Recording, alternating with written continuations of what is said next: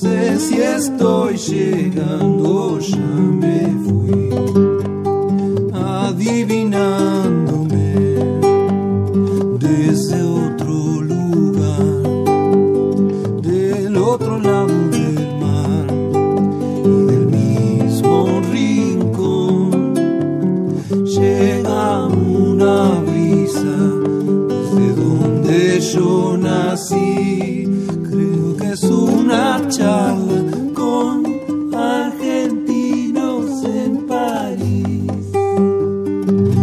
Desde los meandros del río Dulce hasta las milongas porteñas, desde Tokio hasta las orillas de la Sena, su vida está marcada por los viajes y este baile argentino. Desde sus primeros acordes de guitarra eléctrica hasta su encuentro con la guitarra criolla, la música, para él, desde siempre, es un guía. Viven en la ciudad de los dulces y brillan gracias a una pasión, a un arte, el tango. Hoy me alegro de recibir a Agustina Tarquini y Tomás Carnelli. Queridos oyentes, bienvenidos en Charlas de Argentinos en París.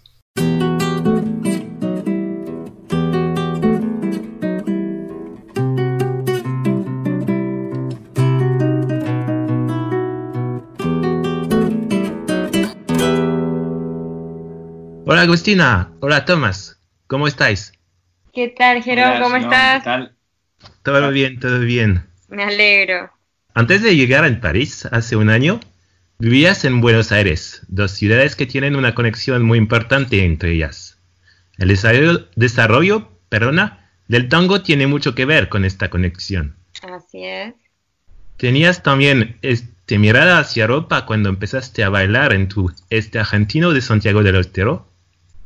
No, la verdad que mm, tenía ilusiones de llegar hasta Buenos Aires a trabajar ahí, a la capital de Argentina. Em, soñaba con hacer algunos escenarios dentro de Buenos Aires y no, no esperaba que, eh, que esta carrera me, me, me haga conocer gran parte del mundo y que hoy pueda estar sentada en París hablando con vos es, es hermoso, pero a esa edad, en ese momento, no, no hubiera imaginado eh, el, hasta dónde podría haber llegado, digamos, con, con el baile. Sí, era como una pasión y sí, sí, claro, era una pasión, pero no, no me tenía tanta fe. bueno. Y Tomás, vos vienes de la provincia de Buenos Aires, eres músico desde tu adolescencia, empezaste con una música bastante diferente, tocando la guitarra eléctrica. ¿Tenía tu propia banda de rock? Sí, efectivamente, empecé en mi adolescencia con un amigo de la escuela eh, que tocaba guitarra eléctrica y me gustó mucho la, la, esa guitarra eléctrica y empezamos a, a, tocar juntos y tocábamos en los eh, actos del colegio. Eh, y bueno, después hicimos un, un grupo de rock eh, y ya después me dediqué a, a tocar este también en bandas de rock, eh, además del tango, y a producir muchas bandas de rock también. ¿Y cómo se llamaba tu primer grupo? Mi primer grupo eh, se llamaba Las Morochas. Vale. Que seguimos hasta el día de hoy. Ah, bueno. Somos un grupo de amigos que nos fuimos haciendo profesionales. Ajá.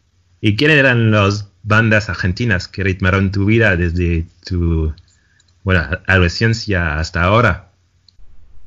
Y eh, eh, hubo muchos. Eh, me acuerdo ahora de Charlie Gar García, que es un músico que integró grandes bandas en Argentina. Hizo una. Su primera banda fue Sui Generis, Cerú Girán, bueno. Otro fue Luis Alberto Spinetta. Y después otras bandas de rock como el, eh, Los Redonditos de Ricota, Divididos, Soda Stereo, entre otras. Los, los famosos de, de, Argentina. Claro. Claro, claro. ¿No extrañas tocar la guitarra en una banda de rock? Sí, sí, la verdad que sí. Extraño tocar ahí en, en mis grupos de rock de Argentina. Pero igual sigo tocando, me, me traje a París la guitarra eléctrica también. Así que, siempre estoy ahí tocando o grabando cosas y mandándolas para Argentina. A ver si un día habrá un concierto con tu banda de rock en, en París, quién sabe. Sí. Oh, qué sueño. Ojalá.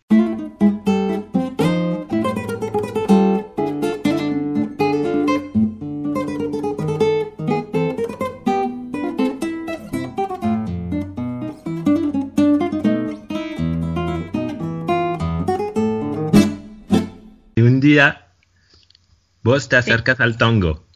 ¿Te acuerdas del primer contacto? Cuando por primera vez sientes que algo está pasando y que tal vez este baile va a cambiar tu vida.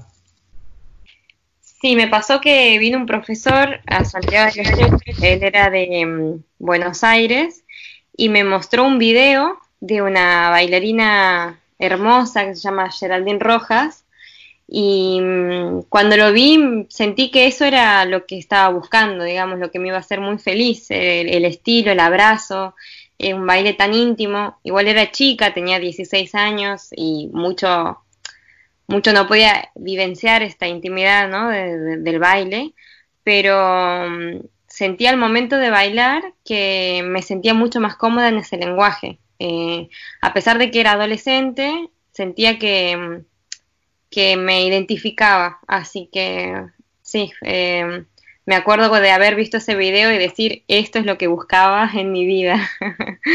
¿Y qué pasó luego? Y después me fui a Buenos Aires, donde estudié una carrera de psicología, pero al mismo tiempo hice eh, siempre tango. O sea, tomaba muchas clases, iba a la Universidad de Artes, donde está la carrera de tango, gracias a Dios. Encima en Buenos Aires es gratuita, así que fue un gran eh, una gran oportunidad para mí. Y bueno, empecé a profesionalizarme, a trabajar en shows, en, lugares culturales reconocidos como el Café Tortoni o Cena Shows, hasta que empecé a viajar y, y me gustó mucho el estilo de vida de una persona que viaja y enseña, digamos.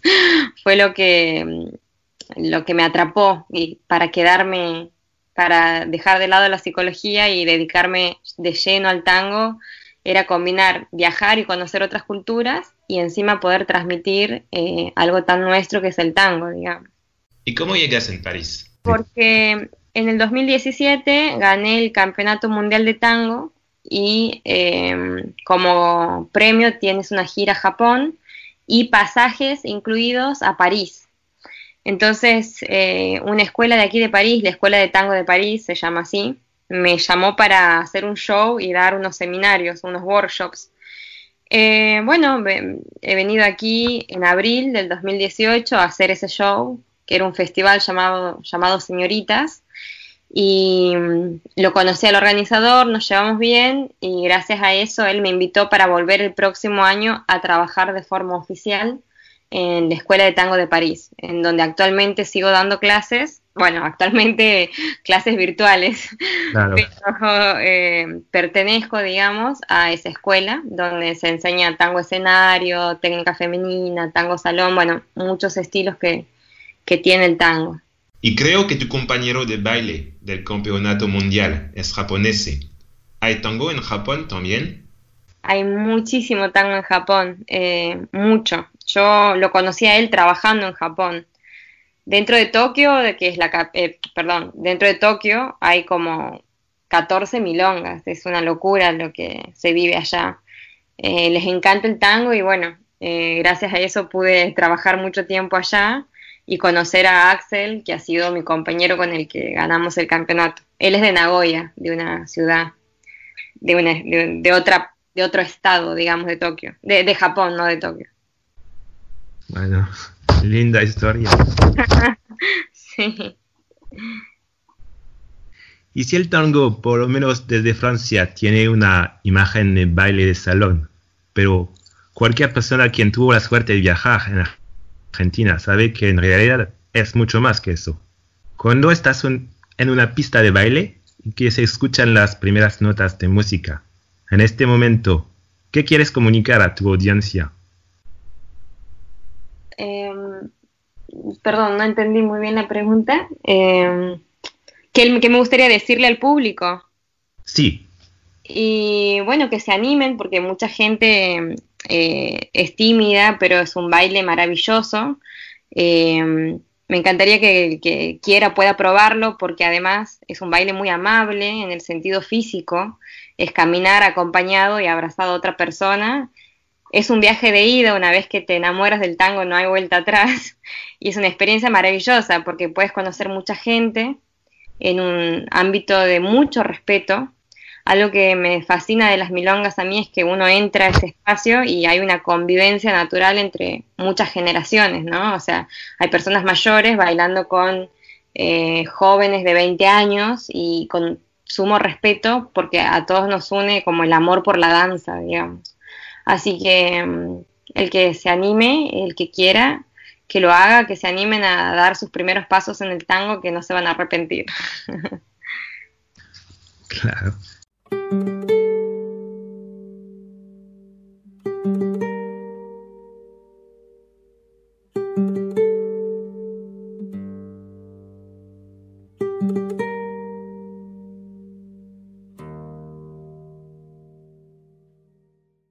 Los dos enseñáis también.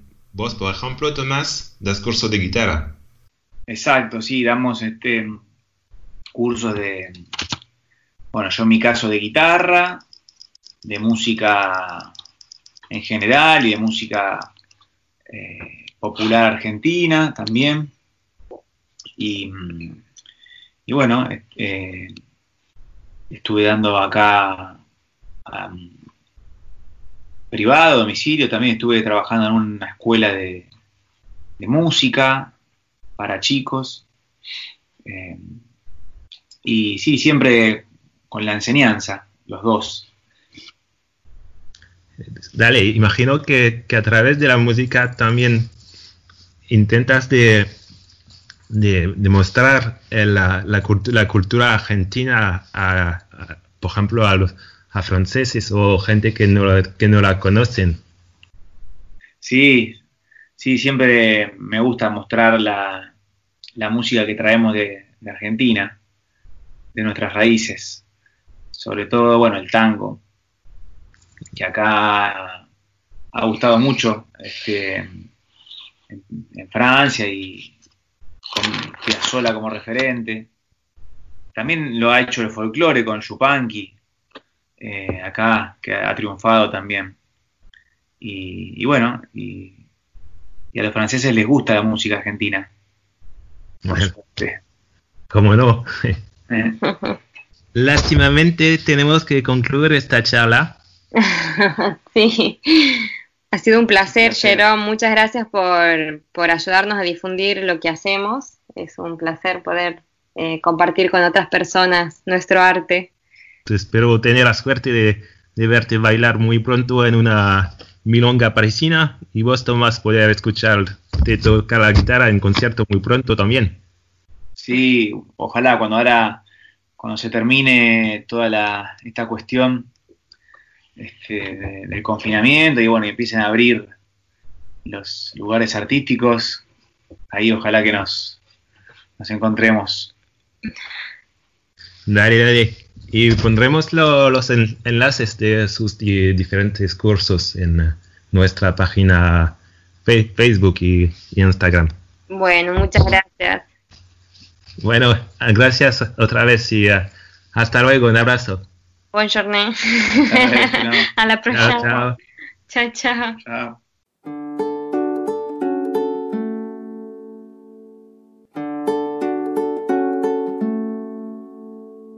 Gracias a Nicola, a la realización y a todos los que nos ayudan a desarrollar este lindo programa.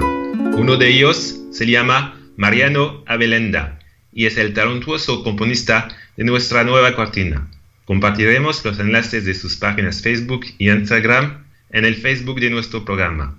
Muchas gracias también a cada uno de vosotros por escucharnos cada viernes. La charla de hoy será disponible en podcast junto con las otras a partir de mañana en el sitio web de la radio. Queridos oyentes, amigos y amigas de la radio, os dejo con la guitarra de Tomás y su tango El Motivo. Cuídense mucho, hasta viernes, misma hora, mismo lugar.